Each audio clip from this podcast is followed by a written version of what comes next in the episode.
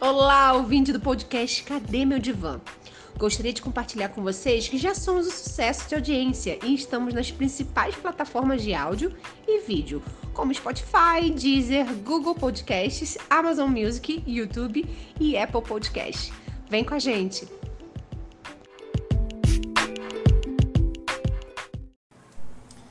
Bom dia, boa tarde, boa noite, caro ouvinte do podcast Cadê Meu Divã? Aqui com vocês é Moisés Santos, com uma dinamite na mão jogada por Carlos César Lira, porque o nosso tema de hoje é um pouco pesado, é um pouco badalado né, socialmente, que é discutir entre monogamia versus poligamia. Né? Quem está certo, né? Quem só quer um quem quer pegar geral? Brincadeira, gente, não é isso não. Mas a gente decidiu falar, bom, talvez seja um pouco disso.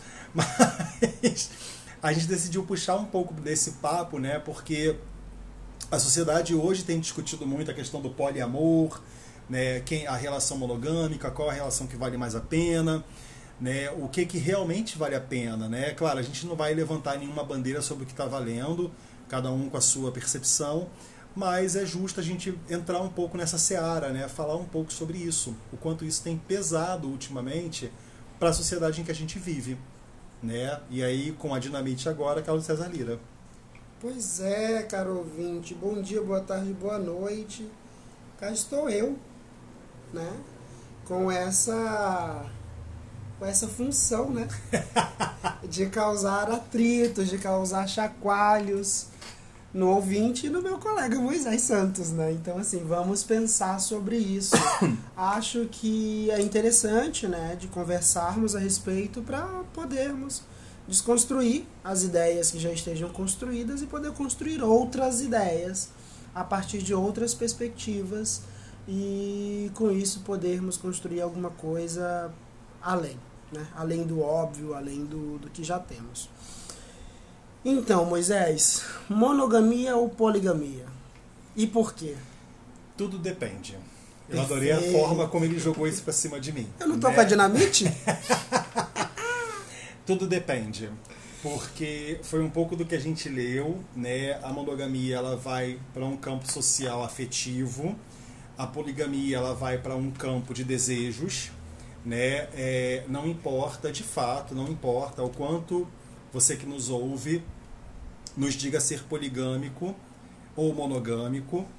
É, geneticamente, biologicamente falando, nós somos poligâmicos, né? A gente está ali para satisfação dos nossos desejos. Então, assim, por mais monogâmico que você seja hoje, é, isso é um retrato de uma construção social, porque no fundo você deseja outras coisas, você deseja é, é, outras pessoas, né? Se você tem um relacionamento sério, estável, equilibrado, você deseja outro tipo de relação, nem que seja por uma noite.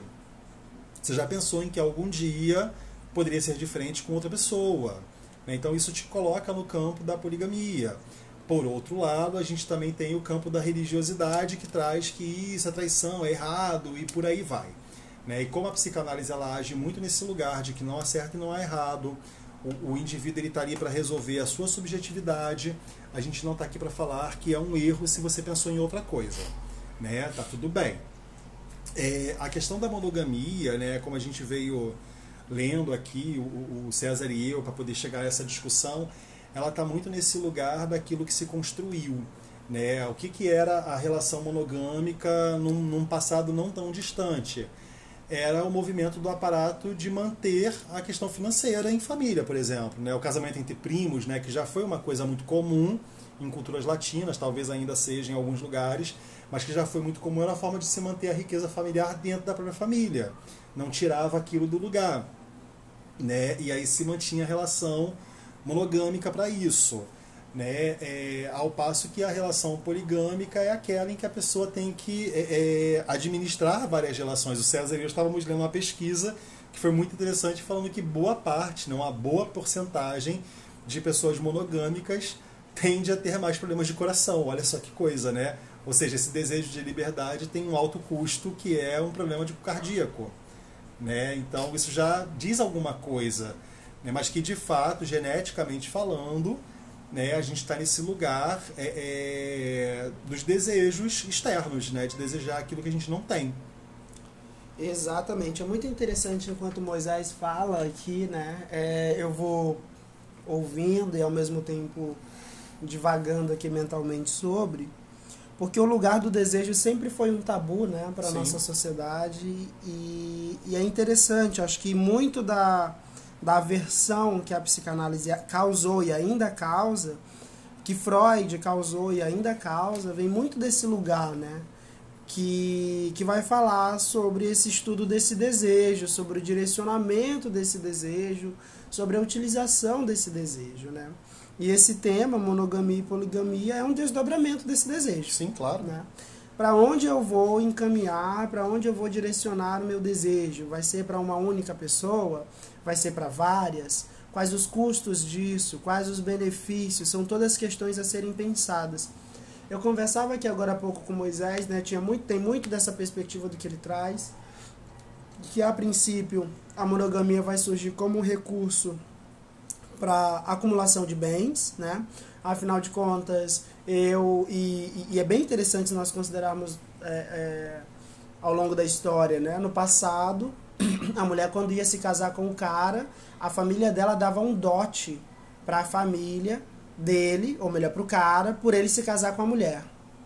E olha só que louco, né? E aí era justamente isso. Ele recebia para casar com ela e ainda agregava tudo que ela trazia junto. Sim. Né? Ou seja, a acumulação de bens. E quem se beneficiava disso também, né? E aí, quando eu digo, quando eu vou até explicando antes de verbalizar, né? A igreja se beneficiava disso porque a igreja era constituída por pessoas ali, digamos, da nobreza daquele, de determinados lugares, e ela recebia, digamos, royalties, né? Os Ou royalties, dízimos, parte do dote, né? Parte do dote, né? Eu lembro bem, tem pouco tempo estava ouvindo sobre sobre a cultura indiana, ainda funciona assim, né? Ainda tem muito essa questão dessa desse enlace econômico ali. Mas enfim, tirando um pouco mais do capital e levando um pouco mais para o desejo, né?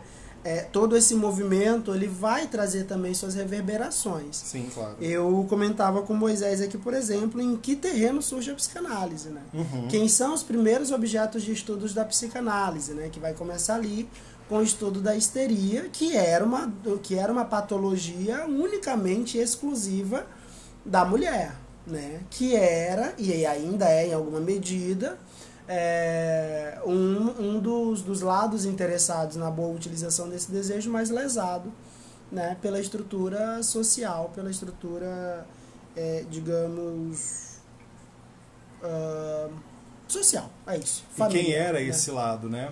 Quem era esse grupo? Era o grupo das mulheres, né, que tinham ali os seus desejos, os seus desejos castrados, retirados delas, né?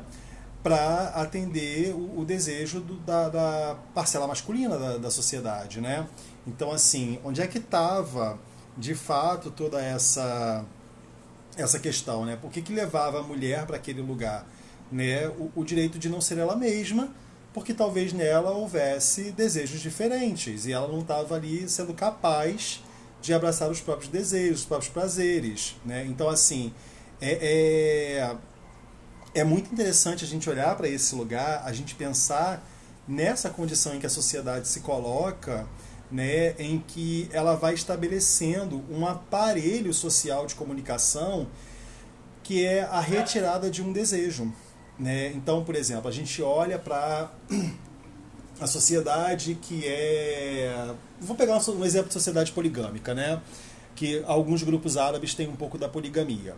Né? Mas, claro, para o lado do homem, né? que é o homem poder ter mais de uma mulher. Né? Lembrando que a poligamia em si é o fato de que a pessoa é livre para escolher seu parceiro. Né? É, é, a poligamia não se trata de um ter mais de um, mas sim que os dois tenham quantos quiserem e se mantenham nessa relação. Né? O poliamor está muito dentro desse lugar, né? que é o fato de que os dois podem manter mais de uma relação fora de casa e não vão se separar né? O relacionamento aberto está dentro desse lugar. A gente foi nomenclaturando as coisas que na verdade já tinham um nome, mas é porque à medida que a gente vai encontrando a necessidade de nomenclaturar isso, de nomear isso, é para dizer que de alguma forma a gente não está rompendo com o modelo monogâmico, porque veio como modelo. Né? E a gente está ali, não, eu não sou poligâmico, eu tenho um relacionamento aberto. Não, eu não sou poligâmico, eu sou poliamor. Né? Gamia vem do grego casamento, e poli vem de muito. Poligâmico são muitos casamentos. Né? Essa pessoa ela vai ter mais de uma relação séria. Não quer dizer que é uma pessoa que está saindo pegando todo mundo e voltando para casa. Isso aí pode estar em outro campo, com outro nome. Mas o conceito de poligamia, como todo, é ter mais de uma relação e conseguir fazer uso e sustento desta. É, esse episódio que a gente ouve de um podcast que eu gosto muito, que é do Guilherme Fati, né, que é a Loucura Nossa de Cada Dia, que é o episódio sobre é, é, esse, esse relacionamento na, dos indianos, por exemplo, vem muito desse lugar de que as relações já vêm prontas, né? Eles vão ser obrigados a manter relações que às vezes nem vão querer. E por vezes vão acabar traindo, né? Indo para outro lugar porque aquele ali não era o seu desejo aquela relação em que o indivíduo se encontra não é a relação onde ele gostaria de estar. E aí, claro, a gente vai observando que a nossa sociedade ela vai caminhando muito para esse lugar. Você que está nos ouvindo já pode ter se encontrado nesse lugar de traidor ou de traído, né? E esse lugar que você chegou, ele não necessariamente tinha a ver com fazer de você alguém errado, mas fazer de você alguém que buscou realizar um desejo. Né? Como eu falei, a gente não está aqui como juiz, como inquisidor para julgar ninguém mas pode ter sido um lugar de um desejo que você quis realizar num dado momento da sua história e de fato o realizou. Né? Quando você vai lá e tem uma relação externa escondidas com alguém. Né? Você está ali buscando a satisfação, o gozo de um desejo que é teu e que o outro não aceitaria. Né? A gente vê muito disso. Tem uma, uma, uma situação que é muito social. Né? Eu que cresci numa área mais favelizada e tudo mais, e não estou falando que isso acontece lá, mas foi parte do meu retrato de adolescência, né, que era conversar com os meus amigos que queriam pegar todas as meninas, mas que quando descobria que a namoradinha dele saiu com um cara, queria bater na garota. Né? E isso sempre me colocava nesse lugar de questionamento que era, mas peraí, você pode pegar todo mundo e essa pessoa não? E eu lembro que uma vez um colega falou uma frase para mim que foi, hoje eu olho, né, na posição de psicanalista, de estudante de psicanálise, atuante, é, eu olho para esse lugar e eu fico assim, pobrezinho. Porque ele falou assim, pô, eu sou homem, né? Ou seja, o homem é o pegador. Né? O homem é esse cara. Então ele pode fazer isso porque o homem que sai com muitas mulheres é o conquistador. A mulher que sai com muitos homens é a puta. Né? E não é isso. O homem que sai com muitas mulheres é o cara que sai com muitas mulheres, e a mulher que sai com muitos homens é a mulher que sai com muitos homens. Não tem uma nomenclatura de, é, é, pejorativa que explique isso. Né? E acho que eu, eu olho muito para esse lugar. Exatamente. Eu conversava aqui com o Moisés agora há pouco, né, que esse assunto, monogamia, poligamia, ele deveria ser um lugar de escolhas, né? O lugar onde eu possa analisar os prós e contras de cada situação e a partir dessa análise poder escolher o que melhor me parece, né?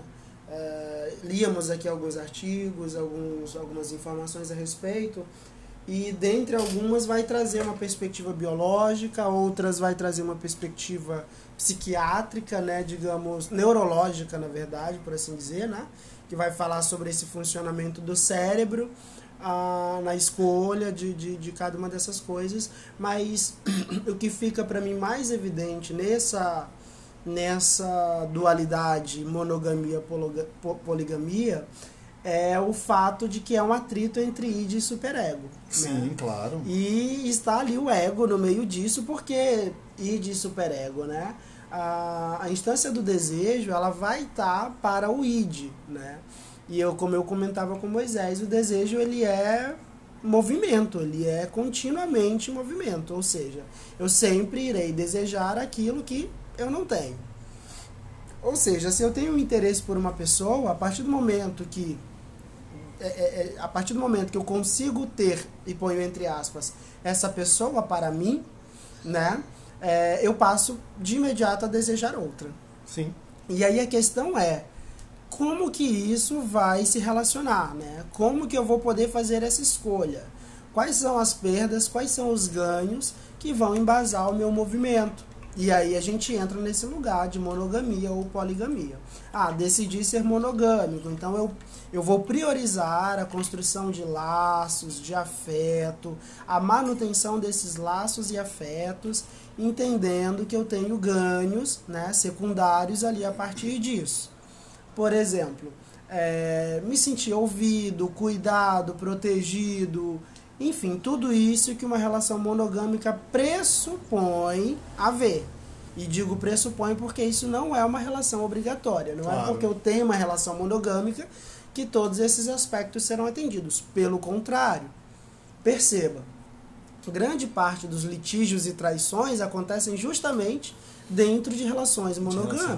monogâmicas. Ou seja, esses litígios e essas traições expõem a fragilidade dessa estrutura. Sim, e normalmente por parte do homem, né? Exatamente. E quando eu trago isso, não é da minha parte, em lugar nenhum, aquela tentativa de dizer essa é melhor que aquela. Sim. Porque a relação poligâmica também vai trazer ali os seus contras, né? Ah, então, o que fica muito exposto é a dificuldade de sustentar esse lugar monogâmico. É interessante isso que você fala da- da- das relações monogâmicas como sendo aquelas que mais têm problemas, porque isso fica, isso evidencia muito, né, o quanto a nossa sociedade está fragilizada nesse nesse enraizamento de que a relação monogâmica se torna por muitas vezes um lugar de ter ao invés de um lugar de ser. Né? Então, eu tenho um relacionamento monogâmico e eu tenho o outro para mim. O outro me pertence, o outro é parte de mim. Né? É, é, eu não tenho o outro como companhia, eu tenho o outro como posse. E isso remonta muito desses períodos é, é, mais antigos e tudo mais, de casamentos arranjados, em que as mulheres eram dadas como, é, é, de fato, como um produto para o seu parceiro. Né? Então tinha essa relação de pertencer mesmo, né? a relação de procriação como pertencimento. Era muito comum, por exemplo, tem uma série muito bacana que eu recomendo que se assista, não, não tem uma relação com monogamia ou poligamia, mas só por esse recorte em particular, que é a série As Telefonistas da Netflix, porque tem um momento né, que a mulher era propriedade do homem a ponto de ele poder matá-la, caso descobrisse que foi traído. E um movimento muito em particular, que é o momento em que uma mulher consegue se é, é, separar do seu marido, que lhe batia muito, e ele leva a criança, porque, claro, é aquilo que mantém a mulher próxima do homem é o filho. E aí ele pega e fala que o filho, né, a filha, fica com ele. E ela perde o direito à filha. E a justiça dá o direito a ele. Porque ela, como mãe, não é capaz de se suster sozinha. Então, assim, isso também coloca nesse lugar né, da, da da pessoa na relação em que ela tem que dar conta né, de, de, de se segurar e se manter como parte do outro para que ela não morra, para que ela não sofra. Então, as relações monogâmicas, como um extrato social, como uma coisa que é concebida pela sociedade como forma de fazer o outro temer né, é, é uma relação libertina, vamos dizer assim, né, configura muito desse lugar em que o outro é apenas um produto do meio e que ele está ali respondendo ao que este meio lhe proporciona, neste caso, a monogamia. Né? Olhe para as relações é, é, poligâmicas, é, pessoas de relacionamentos abertos, a gente tem uma, uma tendência, mesmo hoje, em 2024, a renegar essas pessoas. Né? Quando alguém fala assim, ah, não, é, eu, eu sou não monogâmico, né? eu sou poligâmico, a gente já rechaça automaticamente essa pessoa. E isso me remonta um pouco. É, vai ter um episódio que a gente vai falar sobre isso, sobre o tabu da homossexualidade. Isso me remonta um pouco ao momento em que os bissexuais são maltratados. Porque ele não é hétero, ele não é gay, ele é bi, ele é o problema. Né? Então, assim, a gente precisa a todo momento encontrar algo que seja um problema social. Né? Então, nesse momento, a, com essas relações, com essa liberdade sexual que a gente tem vivido hoje em dia, os poligâmicos são um problema né? Mas que na verdade tá todo mundo desejando outra coisa para além daquilo que tem, né? Tá todo mundo hoje em dia é, é, renegando a possibilidade de um casamento, querendo pegar todo mundo enquanto pode, para depois ter uma relação em, entre muitas aspas duradoura, né? Então tem um pouco disso também. Isso é muito interessante, né? Quando você traz o início dessa fala, eu fico pensando, né? Como que vai surgir isso? Tem dois aspectos que são muito interessantes. Porque o primeiro deles é histórico, que é considerar que no início essa mulher ela sequer tem esse lugar de sujeito, né? Ela não é um sujeito, ela não tem direitos, ela, ela mal é gente. Né? Ela mal é considerada uma pessoa ali. Ela é um objeto, ela é um Sim. objeto de troca. Então por que falar no desejo feminino? Ele não existe, ela também não. Né? Ou seja, ela é mais ou menos uma mercadoria durante um bom tempo. Uh, e na nossa sociedade contemporânea, pós-contemporânea, é que tudo isso, através de muita luta, vale ressaltar, é que a mulher vai conquistando esse direito de ser e de existir, de poder decidir para onde ela vai destinar o próprio desejo. Se para esse, ou para aquele, ou para aquela, Claro. ou para aqueles, né? Esse é um direito que é, con- é conquistado historicamente ao longo de muita. ah, ao custo de muita luta. Sim. Isso há de ser reconhecido. Um outro aspecto também a se considerar né, é o aspecto biológico, né? Ah, nós considerarmos ali os homens, do, os homens dos primórdios da humanidade, era comum que ele tivesse ah, diversas, eh, vamos colocar entre aspas, né, diversas fêmeas ali no seu entorno, porque o, o imperativo era a reprodução biológica. Claro. Então, um único macho para várias fêmeas, como a gente vai poder observar na natureza normal, entre Sim. os outros animais, é isso. Um único macho para várias fêmeas para garantir a perpetuação da espécie. Sim. Não comum é fácil observar, falando de biologia, que o homem até sei lá quantos anos ele ainda é, ele ainda é sexualmente ativo, ele ainda é reprodutivamente ativo, enquanto que a mulher não. Sim. A mulher vai deixando de ser é, Ela ativa. tem um relógio biológico. Ela tem um relógio né? biológico que é muito mais tirânico, se a gente Sim. puder usar essa palavra, né? Então, enfim, para falar da biologia é isso. E aí tem essa perspectiva que enquanto Moisés falava, eu fiquei pensando que eu disse, cara, é exatamente ah, esse o barato da psicanálise, né? Você pensar as coisas para além do óbvio. É claro que para um cidadão comum, de repente até para o ouvinte pensar, ué, mas a poligamia é algo diferente, é algo bizarro, é algo grotesco. A monogamia é a regra.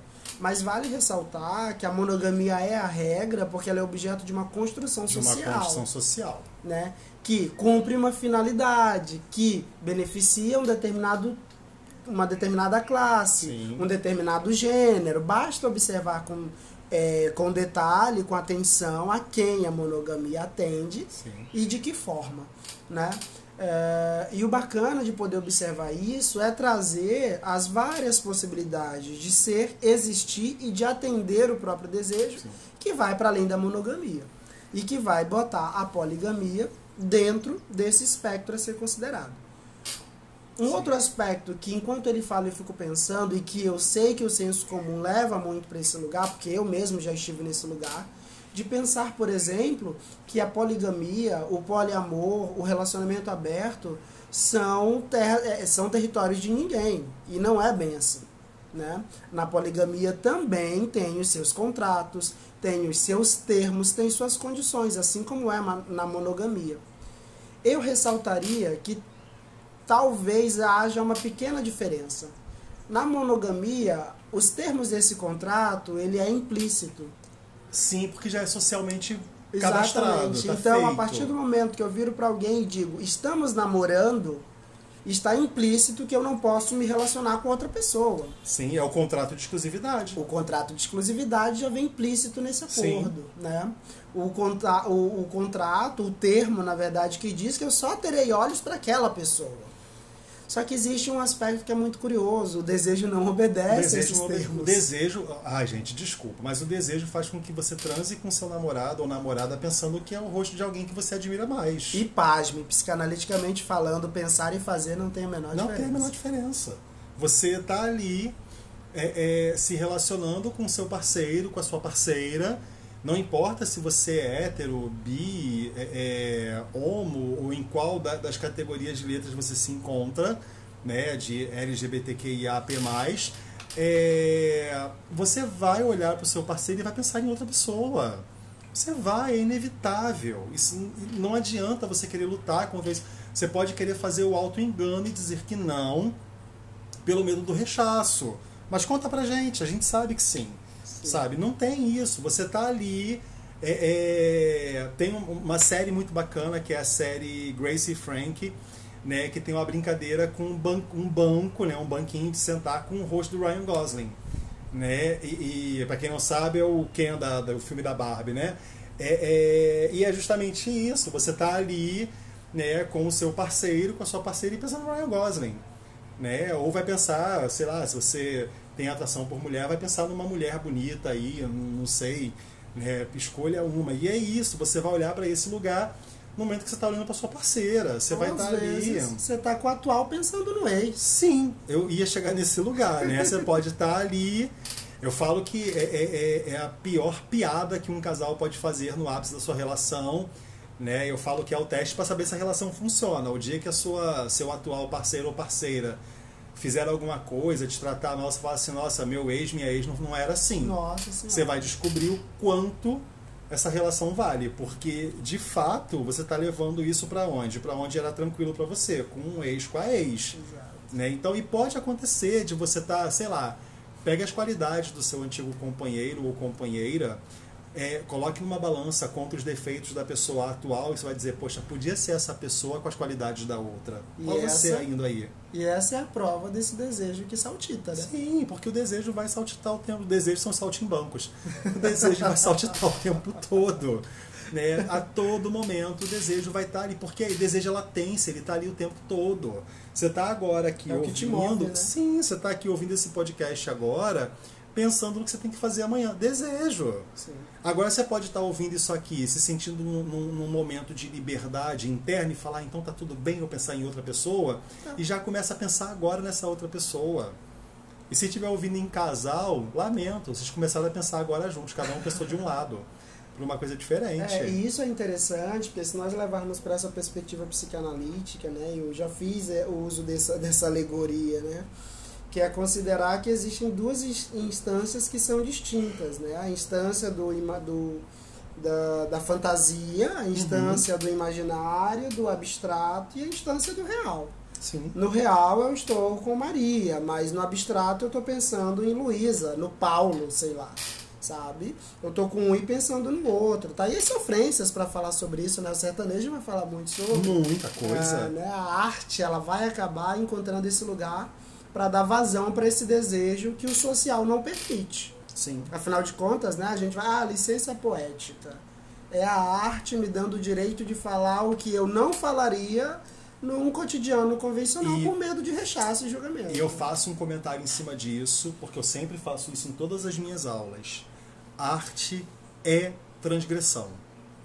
A arte só existe para bater de frente com o que é social. A arte só vem para tornar aceito o que não é aceito. Né? Na arte, na música, o cara tá lá falando num pagode, a melhor amiga da minha namorada, que é de quem ele é afim. Né? É, é, ele vai lá e fala que o casamento é amanhã e eu só vim aqui te contar o que eu estava sentindo e eu sei que você vai casar amanhã. Né? Então, assim, a arte ela permite que essa traição ocorra claramente né? Enquanto no social a gente não vai cometer essa traição porque a gente vai ser rechaçado por ser um poliamor, né? Um poligâmico. Mas a arte vai trazer isso com todo o carinho do mundo na música, é, é, a arte vai trazer isso num filme, né? É, é você pega lá um filme que mostra, um filme muito antigo, assim, da minha adolescência, é, é, que eu achava o máximo, era Três Formas de Amar né? Porque era um dos poucos filmes que falavam da bissexualidade, de dois caras e uma menina, né? E ali tinha todo um, um, um envolvimento entre eles que socialmente jamais seria aceito, né? Então, assim, a arte ela está nesse lugar de tornar real e aceito o que é irreal. Você pega um desenho e o desenho vai te mostrar a mesma coisa. Você pega uma série e hoje com essa questão da liberação sexual que a gente tem. A gente tem muito mais séries aí que falam de casais homoafetivos, de relações homoafetivas. Teve uma novela, né, que há poucos dias termina com um beijo, um casamento homoafetivo, né, coisa que não se veria nos meus anos 80 e 90, mas em 2024 a gente está vendo. E a gente está vendo esse lugar aí em que as coisas são cada vez mais é, é, aceitas ou aturadas, eu não sei qual é o termo correto, mas cada vez mais a gente tem visto isso mais próximos de nós. Então, assim, não vai, não vai surpreender muito se amanhã aparecer um canal, uma, uma telenovela que mostre uma família poliamorosa. Né? Uma família poligâmica, todos vivendo juntos sob o mesmo teto e administrando essa relação muito bem. Sim, o mais interessante é que eventualmente o ouvinte pode estar se pensando, nossa, mas falaram tudo isso sobre a monogamia e o que vão falar da poligamia, ou não vão falar da poligamia. Na verdade, creio eu, né, que exista muito pouco o que se dizer, porque o contrário do que o imaginário possa é, é, imaginar, né, Sim. supor, uma relação poligâmica não guarda tanta diferença assim de uma monogâmica no que tange o cotidiano. Sim. São pessoas que destinam seu afeto para mais de uma pessoa, concomitantemente, é, individualmente, em locais diferentes. São pessoas se relacionando ao mesmo tempo, mas em casas separadas. E tudo isso é muito variável, tão variado quanto as possibilidades de acordo que cada Claro. casal poligâmico vai colocar para si. Né? Assim como o relacionamento aberto, em relacionamentos abertos também vai haver ali seus acordos. Ah, a gente vai poder relacionar com o terceiro, mas só se for os dois juntos, ou tudo bem se for os dois separados. Ah, vai ser uma vez por mês, vai ser uma vez por semana. Sim. Entende? Então o assim, acordo tá ali para ser feito. o acordo está ali para ser feito, o contrato está aberto e olha só, prestem atenção nessa parte. O contrato está aberto, os termos são conversados, Sim. diferente da relação monogâmica. Sim, que, Que, os termos contrato. são implícitos. Sim. Há o contrato. É, o que um não há que é a não há é explicitação dele. dos, dos termos. termos, é e veja bem, onde que isso leva? Na fragmentação desse contrato. Na traição. Na traição. Exatamente. Então, né, não tem lá grandes mistérios quando vai se falar dessa poligamia, porque ela permite um diálogo maior. Sim. Essas pessoas vão poder conversar sobre o que é bom para ambos e se não for bom, tudo bem. Você segue o seu ideário de relacionamento e eu vou seguir o eu meu pro outro lado. Isso aí. Porque, na verdade, uma coisa que a psicanálise vai trazer isso e é muito lindo de se considerar é que, sendo a espécie humana tão diversa, tão subjetiva, tão singular, por que seguir uma única orientação de relacionamento? Sim. Seja ela monogâmica ou poligâmica Sim. né? Se há tanta diversidade entre nós eh, seres humanos, o porquê tentarmos encaixotar esse desejo no único molde, né? Eu, eu costumo muito considerar o seguinte, na minha percepção, há uma distinção muito clara entre afetos e desejos.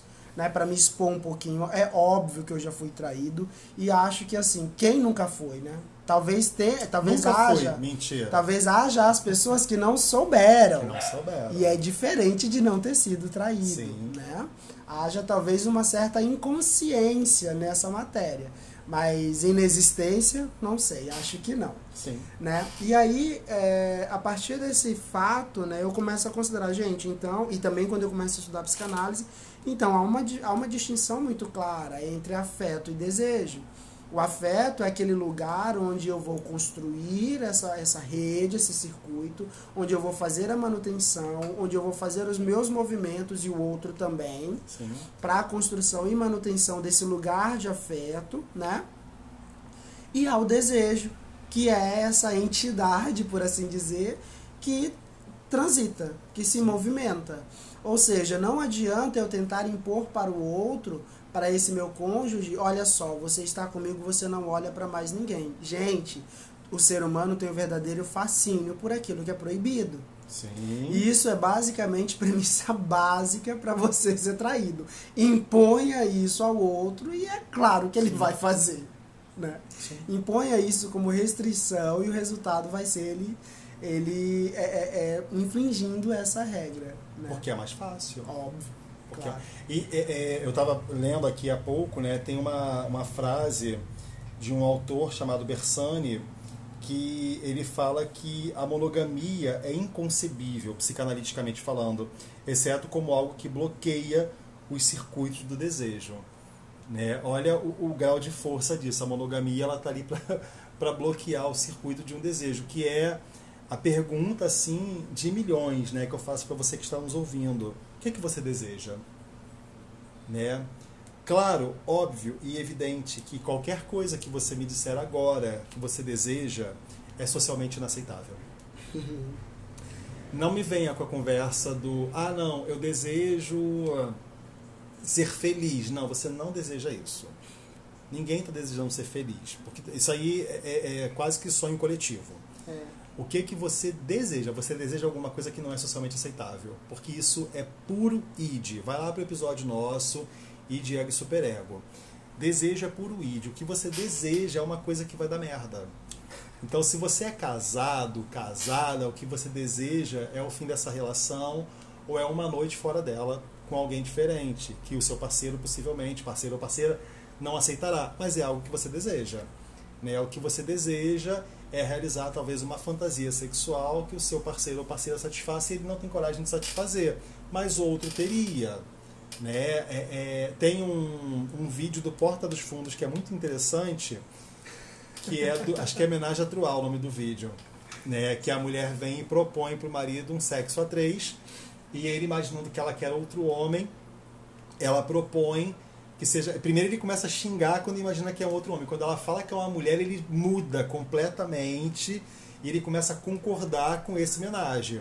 Né? E aí, à medida que ela vai falando algumas coisas e tal, que ele vê que é pesado, é desvantajoso para ele, ele começa a xingar a mulher de novo. E quando ela vai mandando quais são os benefícios que ele leva, ele começa a aceitar aquele homenagem.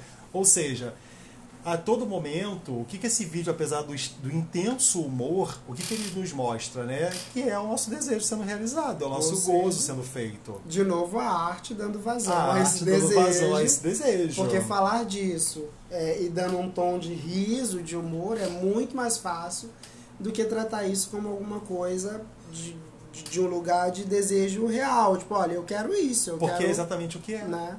Pois é. É muito mais difícil tratar abertamente, até porque existem todos esses mecanismos, né? Sim. É, superegóicos, sociais, de repressão mesmo. Sim. De, esse conceito maniqueísta de certo e errado, de Sim. bom e ruim, né? E que visa um interesse maior, que é o interesse de uma coletividade, De uma que é o coletividade. interesse biológico da reprodução, da manutenção do status quo social. Sim, até né? porque na realidade não existe coisa, e talvez você nunca tenha pensado nisso até ouvir esse episódio, não existe coisa mais socialmente reprimida do que o sexo. Exato. Né? Como a nossa sociedade trata o sexo como algo ruim à medida que vende esse mesmo sexo. Sujo.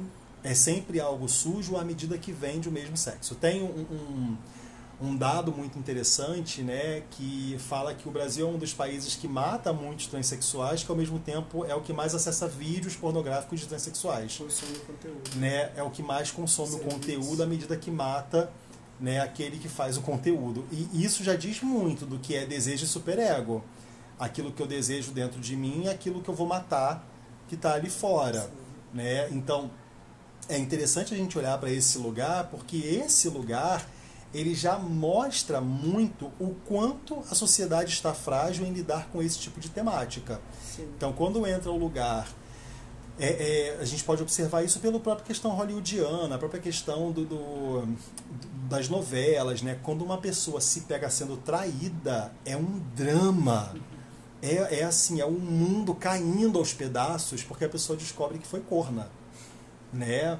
Quando na verdade, talvez ela só não tenha feito a mesma coisa por falta de tempo Exato. o tempo que ela passou se dedicando àquela relação, não cuidando de si, permitiu que o outro lhe traísse, enquanto poderia ter sido ela a traidora, né? E aí vem essa questão dessa culpa, né, de que o outro não me merece, o outro me traiu, o outro isso, o outro aquilo, quando na verdade essa pessoa também teria feito a mesma coisa, isso é fato, teria feito igual, porque é isso, nós somos a todo momento reféns dos nossos desejos.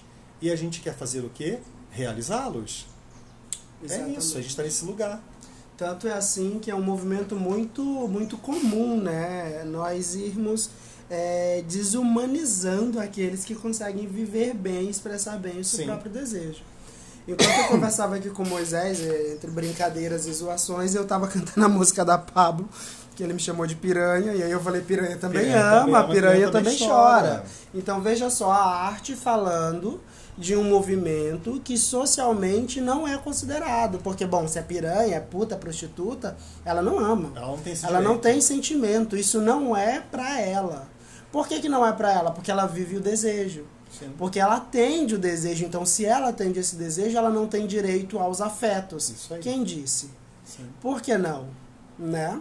Então, perceba, a gente sempre vai pela via da arte para tentar é, verbalizar o indizível. Né? O indizível no que tange o proibido. né, o inaceitável socialmente. Sim. Né? Porque é preciso ter e sustentar essa ideia de uma sexualidade ah, limpa, pura, clean. Né? Eu não faço Amei. errado. Sexualidade clean.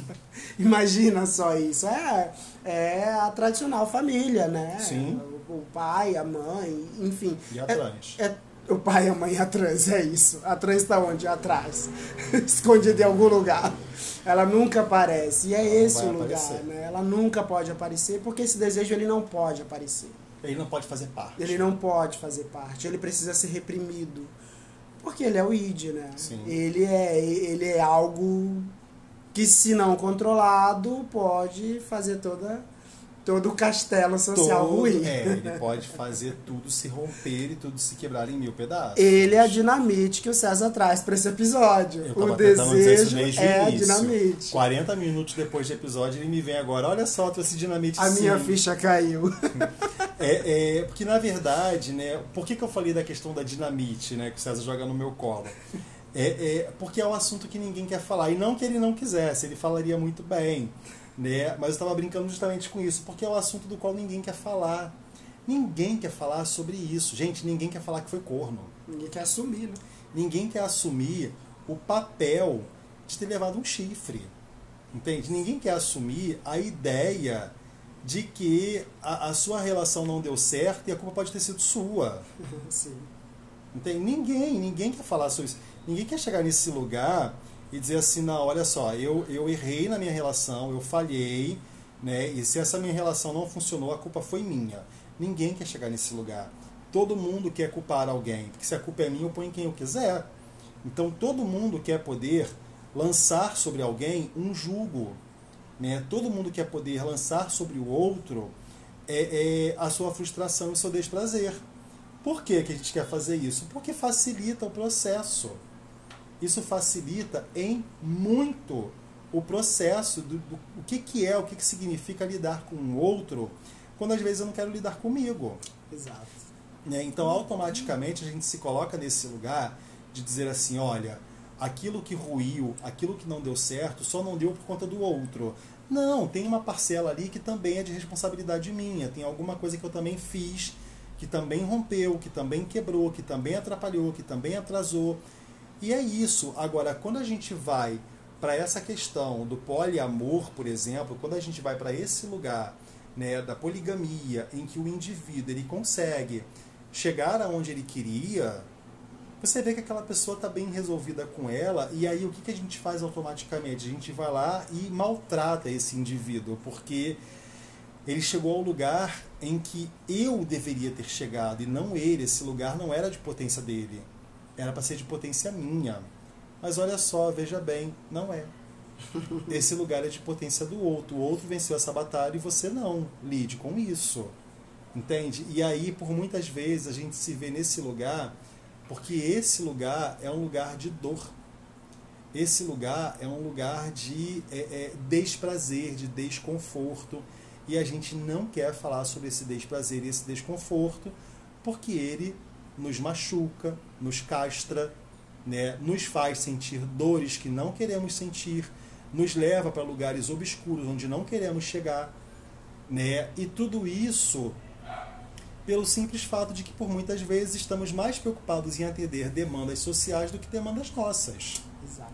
A gente está ali preocupado em abraçar causas de uma sociedade que eu lamento dizer, ou talvez não lamente, já ruída, uma sociedade que já está em colapso, né? mas a gente está ali defendendo, não, eu vou ser essa pessoa, eu vou estar nessa relação, eu vou fazer aquilo que meu pai mandou, que minha mãe mandou, mas que você nem sabe se eles de fato fizeram, até que ponto aquilo ali foi realmente uma coisa relacionada a um prazer deles, né? Ou se só está sendo feito com você para poder tentar compensar aquele desprazer deles, entendem? Então, assim, é interessante a gente olhar para esse lugar, porque esse lugar diz muito de para onde nós estamos, afinal de contas, indo, o que, que a gente está fazendo ao longo do nosso processo, ao longo de nossa história. Então, quando a gente pensa, por exemplo, na questão monogamia ou poligamia, Qual é o caminho certo? O caminho certo é aquele que vai fazer você se sentir minimamente bem e que você saiba fazer o acordo com o outro, caso você esteja com alguém. Né? Eu, eu acompanhei muito assim de pessoas próximas a mim quando elas se diziam não monogâmicas. Eu ficava assim, mas por que não monogâmico? E aí essa pessoa tentava me explicar e eu falava assim, ah, entendi. Faz muito sentido. Ah, Moisés, para você faz? Não sei, para minha história até o momento, eu estava brincando com o César no começo, a gente não ia falar da gente, não ia se expor. Né? E de fato a gente não vai se expor. Mas para mim aquilo que o outro consegue sentir-se bem, está bem.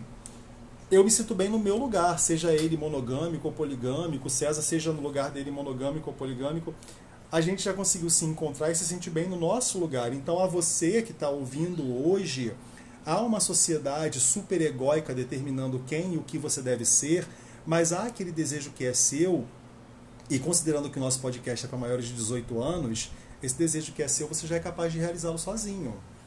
Você não precisa desse super ego né, que te prive de sentir o prazer. Uma que te coisa... prive de ser o que você quiser. Uma coisa muito interessante de falar sobre tudo isso que o Moisés traz é que é o seguinte, né? Uh, monogamia, poligamia, ambas vão falar sobre desejo. Uh, e por desejo, não quero falar só do desejo sexual, mas também é do desejo de potência, aquilo que te potencializa, aquilo Sim. que te permite uh, construir, aquilo que te permite movimentar-se. Isso é o desejo em psicanálise. Não é só esse desejo sexual, não é só o atendimento da libido em si, né? Uh, e uma coisa que é muito interessante de notar, e espero muito que esse episódio seja útil para isso, é que o ouvinte consiga ouvir tudo isso que nós trazemos aqui e consiga perceber a necessidade de saber sobre o seu próprio desejo. Porque a partir desse lugar de consciência, é que você vai poder escolher o que melhor se ajusta, o que melhor se adapta à tua necessidade. Para claro. que direção o teu desejo aponta? É para um lugar de construção de afeto? É para um lugar de atendimento de libido sexual? É, é para que lugar esse desejo aponta? E o mais importante, né, que sabendo para onde o teu desejo aponta, que tu possa conseguir sustentar esse lugar é o famoso para onde aponta e se você está caminhando nessa direção. Exatamente. Para que consiga sustentar e assim gozar dos Sim. recursos, dos benefícios e também viver a, as dores, porque não existe isso de um lugar onde eu só vou ter as vantagens. Sim. É preciso também uh, entender que toda vantagem vem também com suas também traz suas desvantagens. traz suas desvantagens. Sim claro. E se eu tenho consciência desse desejo se eu tenho consciência desse lugar que eu ocupo eu vou ser capaz de sustentar tanto um quanto o outro. Sim. E é isso né? Que episódio interessante. Gostei de falar sobre monogamia e poligamia. Pois é e pensava eu que seria um tema difícil de difícil falar. de falar né? Indicações? Indicações quais? Eu tenho o filme Três Formas de Amar gostaria que quem nunca assistiu assistisse e tirasse aí suas conclusões sobre questões de relações é, é, poligâmicas, né? Claro, hoje em dia o que não faltam aí são relações poligâmicas nas, nos streamings e tudo mais. Mas o filme Três Formas de Amar ele tem uma, uma pegada interessante. Então pode ser uma indicação bacana. Boa, boa, boa. Não, não é intitulado, essa série que eu vou indicar foi o próprio Moisés que me indicou. É interessante que ela não, não a proposta dela não é tratar sobre poligamia, mas eu vejo muito de um relacionamento poligâmico na série Grace e Frank. Grace e Frank, claro. É, que na verdade são dois casais de amigos que se relacionam Sim. ali e em dada altura eles vão ver que é justamente o que tem ali é um relacionamento, é um relacionamento de certa forma Sim, poligâmico. poligâmico. Por quê? Porque as relações de uma família e outra é, refletem né, no, no cotidiano, cruzam. elas se cruzam, se entrelaçam a todo momento e na minha perspectiva, com o olhar que eu tive ao ver essa série, uh, no meu entendimento, ela traz muito essa leitura poligâmica, que é desse de, dessa relação quase que tribal. Sim. Né? De um relacionamento quase que tribal. E que vai tirar desse lugar de promiscuidade, que vai tirar desse lugar de, divulgar, que vai tirar desse lugar de tabu, né? Sim. É uma coisa comum, é uma vida comum, compartilhada com outros na intimidade dos afetos, na intimidade dos desejos, dos desafios, das dificuldades. Sim. É só mais uma forma de se E relacionar. é interessante você terminar com a palavra tabu, porque tabu é uma coisa que vai nos acompanhar muito nos próximos episódios. Acho que tabu acompanha a psicanálise, É, né? na verdade, é verdade. né? A gente vai falar muito sobre os tabus como um todo, né? Sim. Tipo monogamia e poligamia. Que é, é um um tabu. tabu. Né? Poligamia é um super tabu. Ou a morte, que foi o Ou último morte, que foi o episódio. último que- episódio. é um também é um tabu. grande tabu. Acho que esse episódio nosso, Essa temporada. essa temporada nossa vai ser um grande tabu. Vamos apanhar. E é isso, pessoal. Até o próximo episódio. Beijo pra vocês, até a próxima.